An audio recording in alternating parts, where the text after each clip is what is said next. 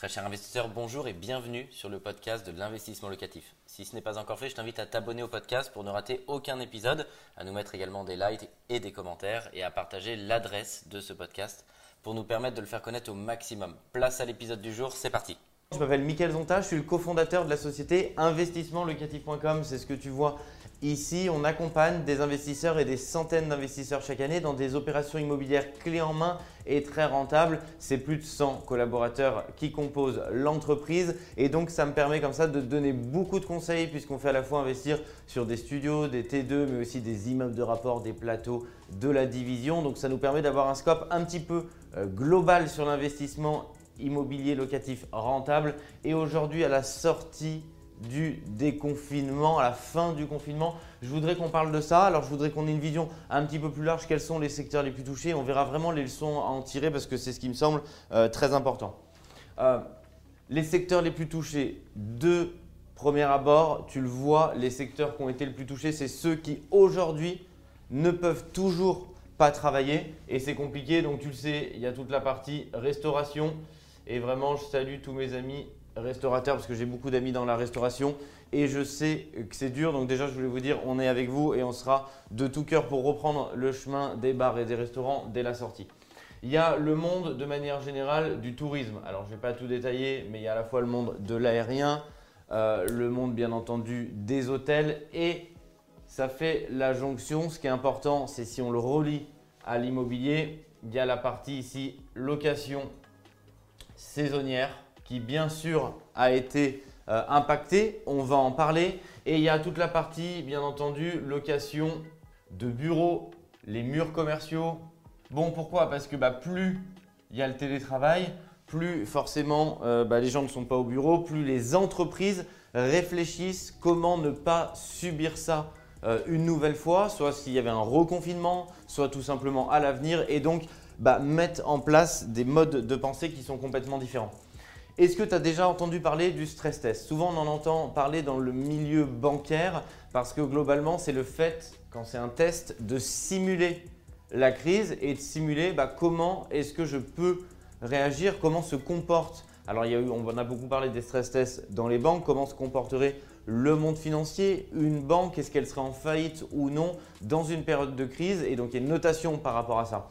Ce qui est intéressant, c'est que là, c'est plus du tout un test, c'est une période de stress tout court. Et donc, c'est important d'ici d'analyser, soit pour ta situation, soit pour ton parc immobilier, soit pour ton business, quelles sont ici les différentes euh, conséquences qu'il y a dessus, puisque là, c'est plus un test, c'est vraiment la période de stress. Si tu as un restaurant, forcément, bah, en, amont, tu peux faire le stress test de voir comment va se comporter ta trésorerie. Là, effectivement, c'est le cas. Et je voudrais parler à tous mes amis de l'immobilier, sur ceux qui ont de la location saisonnière, qui font de la location de bureau, qui font euh, de la location euh, de manière générale qui est impactée par cette crise du coronavirus. Ici, ce qui est important, c'est de mettre en place, bah, tardivement forcément puisque c'est en période de crise, mais il n'est jamais trop tard, les différents mécanismes qui vont t'aider à passer cette période de stress. Donc ici, il faut absolument, si tu es en difficulté encore une fois, que tu mettes en place le report d'échéance. Donc le report d'échéance, c'est contacter ta banque, lui demander de décaler bah, tout simplement tes échéances. En gros, elle va te faire payer que tes intérêts et pas la partie amortissement du capital qui est bien sûr la plus grosse partie. La partie intérêt, ça va être 10-20% du total de ce que tu as l'habitude de rembourser. Ça veut dire que tu vas, entre guillemets, économiser 80%. Euh, j'ai vu beaucoup de commentaires, si vous me suivez sur les réseaux sociaux, Zonta, euh, de gens qui m'ont contacté aussi en message privé et qui m'ont dit Mais moi, la banque ne veut pas décaler. Bon, il y a quand même a priori une bonne nouvelle c'est que si la banque ne veut pas décaler, c'est parce que tu as toujours des revenus locatifs. Donc, c'est le cas si par exemple c'est de l'habitation tu as un locataire et la banque ne veut pas décaler, bah, globalement, c'est que c'est un point positif, c'est qu'a priori, la banque a analysé que ton locataire était, toujours là, euh, n'avait pas laissé son préavis, payait toujours. S'il a laissé son préavis à cause de la crise du coronavirus, étudiant par exemple, l'école bah, ferme, cours à distance, il est reparti chez ses parents, euh, pour x ou y raison, il a perdu son travail, il a déménagé, il est parti, n'hésite pas à garder euh, toute preuve matérielle qui prouve que c'est la crise qui est à l'origine pour que ta banque, le cas échéant, le prenne en compte. Je te dis euh, une anecdote sur ma, sur ma situation euh, personnelle. Pareil, j'ai demandé, donc j'ai- plusieurs, plusieurs appartements dans plusieurs banques, et là j'ai demandé par exemple récemment au CIC de faire un report d'échéance sur de l'habitation dont les locataires n'étaient pas partis. Bon, en, négociant, ils ont fini par m'accorder trois mois. Alors, ils payent toujours, donc je ne suis pas dans une situation de stress ici. Euh, mais elle m'a tout simplement répondu voilà, il y a de l'habitation, ils payent. La crise ne, joue en rien dans ce facteur-là. Donc après, ils l'ont fait, je pense, pour être très sympa, très commerçant, comme ils le sont toujours. Et d'ailleurs, je les en remercie si jamais ils regardent cette vidéo. Euh, mais du coup, ce qui est important, c'est d'aider celui qui est dans la difficulté. Donc si tu es dans cette difficulté parce que tu exploitais des murs commerciaux que tu ne peux plus parce que ton locataire ne te paye plus, que ce soit des murs commerciaux ou de l'habitation, bien entendu, là, tu es dans une situation de stress. Donc il faut que la banque t'aide et je t'invite à vraiment leur montrer les preuves matérielles. Après, il y a le deuxième volet de celui qui est un petit peu comme moi, comme toi, parce que j'ai reçu beaucoup de MP, bah, veut faire une embellie et donc se dit bah voilà, ça continue, les locataires continuent de payer, je vais essayer de stopper pour faire bah, à fond du cash flow. Et ça peut représenter des sommes colossales, puisque plus tu as d'appartements, plus tu stoppes, plus forcément le montant va être très important. Euh, on m'a beaucoup sollicité, on m'a dit est-ce que je dois faire cette embellie ou pas? Est-ce qu'en gros je dois contacter la banque ou est-ce que c'est mieux de lui montrer que je peux continuer à rembourser même en période de crise? Bon, moi je crois que le sujet il est quand même assez simple. Si tu es en situation de rembourser, que sur tes comptes il y a de l'argent, que tu stoppes ou pas ton prêt, la banque elle voit euh, le solde de tes comptes, elle voit qu'il y a de l'argent. Donc de toute manière, elle sait que tu n'es pas dans une situation euh, de stress si ton locataire continue à payer et qu'il y a des fonds. Donc quand tu demandes le report, c'est que tu essaies de faire une embellie comme je l'ai fait pour avoir plus de, cash flow. Bon bah oui, fais-le, essaie de rentrer en égo pour essayer de le faire. Je ne crois pas que ça va te favoriser demain euh, parce que tu vas lui dire mais moi je vous ai pas demandé de, de report, etc. Euh, donc ma situation est saine. Si ta situation elle est saine, ça se voit de toute manière euh, dans tes comptes. Donc moi je dis toujours voilà, cash is king. Si tu as de l'argent et que tu en as le plus possible et que tu fais du cash flow et que tu en as le plus possible, demain quand tu vas redemander un prêt que tu es stoppé ou pas, si tu as plus d'argent, tu seras plus en position de force, soit de mettre à la rigueur un petit peu plus d'apport, mais en fait c'est la banque qui t'aura produit cet apport, pas le report d'échéance. Euh, mais c'est ça qui va vraiment pouvoir demain, le cash, pouvoir t'aider demain à potentiellement pouvoir relever de la dette, surtout euh, en cette période. Si la banque te demande de mettre un petit peu plus d'apport, bah, c'est bien parce que tu vas en amont lui avoir fait générer cet apport. Donc là, c'est ce que je peux dire sur la partie stress test, c'est en 1, demander le report d'échéance. Moi, je pense que tu dois tenter, tu dois le demander. euh, et j'espère que tous tes locataires, bien entendu, payent encore. Mais si c'est le cas, même si c'est le cas, quand même demander le report parce que ça va t'aider à vraiment passer la vague. Si tu es dans du saisonnier, puisque les secteurs les plus touchés sur de la location saisonnière, tu es forcément impacté, bah là, il y a deux volets. Soit pour passer le cap, tu remets un petit peu ton appartement en longue durée parce que tu vas moins gagner, mais moins, c'est toujours mieux que zéro. Donc ça te permet de passer le cap. Mais bien entendu, là, ça va t'aider à demander le report d'échéance parce que la banque, si tu fais du saisonnier, bah, va bien voir que tes revenus euh, ont drastiquement chuté. Si tu fais toute la partie location de bureaux, murs commerciaux, ici, il faut que tu vois. Donc il y a le côté banque et il y a le côté locataire. Bon, locataire dans de l'habitation, je veux dire, il, il doit payer, crise ou pas. Le, loyer est à payer, même si malheureusement il a eu des difficultés économiques ou de travail. Euh, sur les professionnels, tu peux euh, demander un, tu peux demander un échelonnage, tu peux demander d'étaler la dette. Je vais te le mettre comme ça, étaler la dette. Bah, pourquoi? Parce que tout simplement, euh, l'idée c'est dans le maximum de ce que tu peux faire, n'offre pas parce que comme on n'a pas tous les tenants et tous les aboutissants, bah, c'est quand même compliqué. Même si, je dis souvent, il faut être avec ses locataires, que ce soit du particulier, que ce soit du pro. Tu aucun intérêt à ce que le pro, si tu as des murs de boutique, fasse faillite demain parce que de toute manière, tu vas plus perdre s'il fait faillite que de l'aider. Néanmoins, ce n'est pas pour autant qu'il faut dire direct, euh, j'offre tout.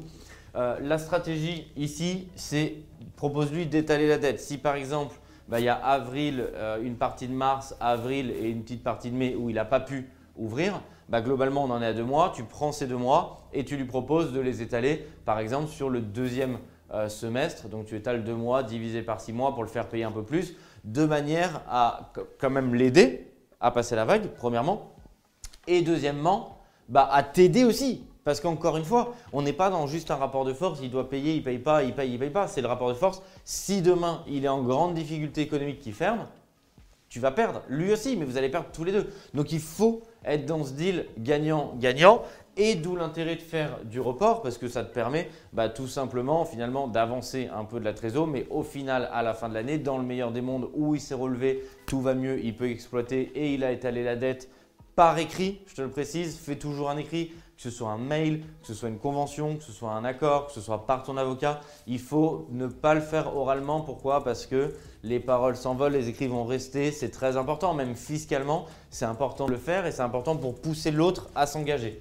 Donc ça, vraiment, aujourd'hui, tu es dans cette situation-là.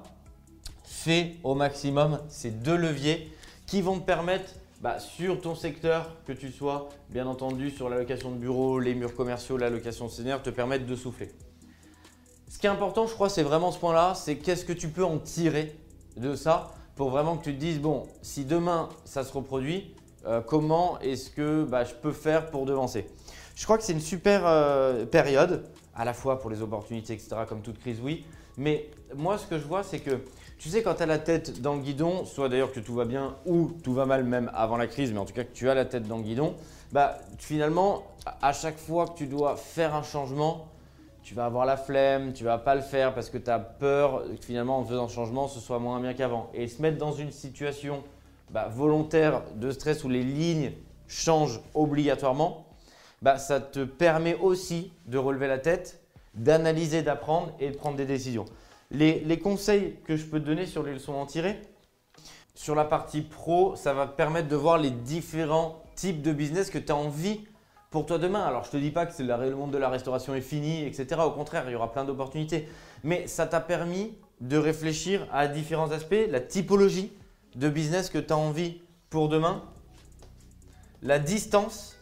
Est-ce que tu as toujours besoin d'avoir quelqu'un euh, au bureau? Est-ce que tu as toujours euh, besoin d'avoir quelqu'un dans, le même open space que toi? Est-ce que tu ne peux pas travailler de façon aussi euh, euh, non asymétrique dans le temps, c'est-à-dire quelqu'un qui serait à l'autre bout du monde, si tu veux outsourcer des choses. Donc ça te permet aussi de réfléchir à, toutes ces typologies, à la fois de business, mais à la fois d'organisation interne du travail, qui finalement, moi je dis toujours, on trouve les solutions il y a plein de fois, tu te refuses un peu de trouver les solutions et puis en fait, quand tu es devant le fait accompli, tu les trouves au final les solutions. Donc ça te permet vraiment de réfléchir à des sujets de profondeur, à la fois en typologie de business, à la fois en distance, à la fois en organisation euh, du travail. Est-ce que je ne peux pas euh, travailler vraiment bah, sur des gens qui sont plus à distance, sur des gens qui sont chez eux, sur des gens qui ne sont pas physiquement ici? Et sur la partie perso, je pense que le plus gros point, c'est que faire sortir cette crise, c'est le besoin de diversifier. Les investisseurs qui font que du saisonnier, franchement, je, je pensais bien sûr que ça doit être une période qui est difficile, qui est une période de, doute intense, mais c'est parce qu'aussi il n'y a pas suffisamment de diversification. Ici, je pense que c'est important de se dire, bah, quand j'investis à la fois dans mes business et à la fois en perso, bah, est-ce que j'ai différentes catégories de produits? Parce que si j'ai tous les œufs dans le même panier, c'est un problème. Est-ce que, et je pense que c'est bien qu'on le voit aussi ici, est-ce que j'ai différentes sources de revenus? Et bien sûr que c'est chaud pour celui dont tous les revenus sont tirés pour vivre de la location saisonnière. Il ne peut pas repartir comme en 40 en disant bah ouais j'ai souffert, j'ai mangé, j'ai mangé des pâtes, mais bon ça repart. Si il veut préparer l'avenir, tu dois en tirer les conséquences et te dire je dois diversifier mes produits, et je dois avoir différentes sources de revenus, que ce soit dans l'immobilier ou non, que ce soit du salaire, de l'immobilier, du, consulting à mon compte, autre. Je dois avoir de la diversification parce que c'est ce qui permet de passer les phases. Mais c'est ce qui permet de passer les phases aussi quand tu vois que les restaurants qui ne faisaient pas de vente à emporter se mettent à faire de la vente à emporter, bah, c'est une leçon à en tirer dans le pro sur 6 de business. C'est de dire bah, finalement j'étais en période de crise, j'ai dû faire de la vente à emporter, plein de fois je ne le fais pas. Est-ce qu'à la sortie de crise, je ne peux pas muter en disant bah tiens, je vais avoir une activité en vente sur place, une activité en vente à emporter et je le double avec euh, du Uber etc. Et donc, je propose en plus de la livraison. Donc, il y a vraiment toutes ces mentalités euh, à adapter qui vont permettre, et je te le souhaite en tout cas, de tirer les meilleures leçons en fonction des secteurs dans lesquels tu étais les plus touchés. Et ce n'est pas parce qu'aujourd'hui, euh, les supermarchés, les supérettes, les bouchers, les fromagers, euh, ne sont pas touchés, que eux ne doivent pas faire également l'analyse en se disant bah moi finalement il y a eu un effet d'aubaine, mais comment est-ce que demain, s'il y avait une crise, d'où l'intérêt de faire en faire un stress test pour voir comment est-ce que mon entreprise réagirait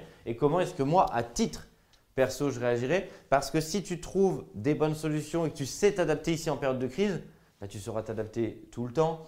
Parce que bien sûr, ça peut être encore pire, ça peut être pire demain, pire après-demain, mais globalement, bah, si tu passes cette vague, et la majorité bien entendu, vont la passer et que tu mets en place les différents mécanismes pour demain être plus fort, bah, ça te permettra de surmonter des tas d'épreuves et de pouvoir tout simplement bah, avoir un business qui est en croissance demain, même en période de crise. Un grand merci d'avoir suivi cet épisode jusqu'au bout. Je te donne rendez-vous pour un prochain épisode. Si ce n'est pas le cas, abonne-toi au podcast, partage-le, mets-nous un like et tu peux également retrouver plus de conseils sur YouTube avec plus de 300 vidéos gratuites.